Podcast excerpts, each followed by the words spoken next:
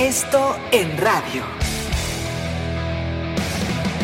Esto, el diario de los deportistas.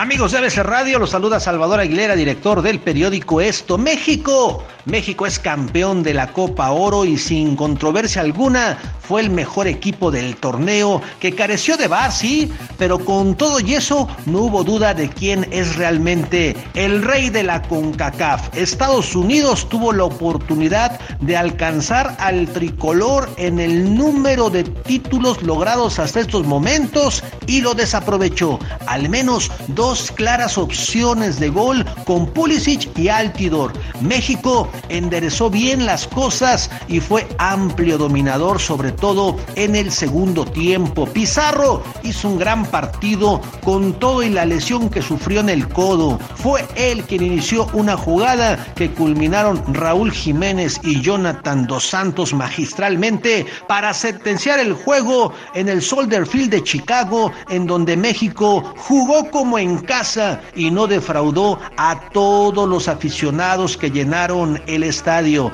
Este fue el primer título de Gerardo el Tata Martino que comienza muy bien su proceso a pesar de las negativas de algunos jugadores que no quisieron vestir la verde. Y ahora los puede abrir tranquilamente. Felicidades a México, pero no todo fue tristeza para los estadounidenses porque su selección femenil es bicampeona del mundo al coronarse en Francia 2019 frente a la selección de Holanda. Y la otra final del domingo se la llevó Brasil al superar claramente a Perú en la Copa América. Síganme en Twitter como Aguilera Esto. Hasta la próxima.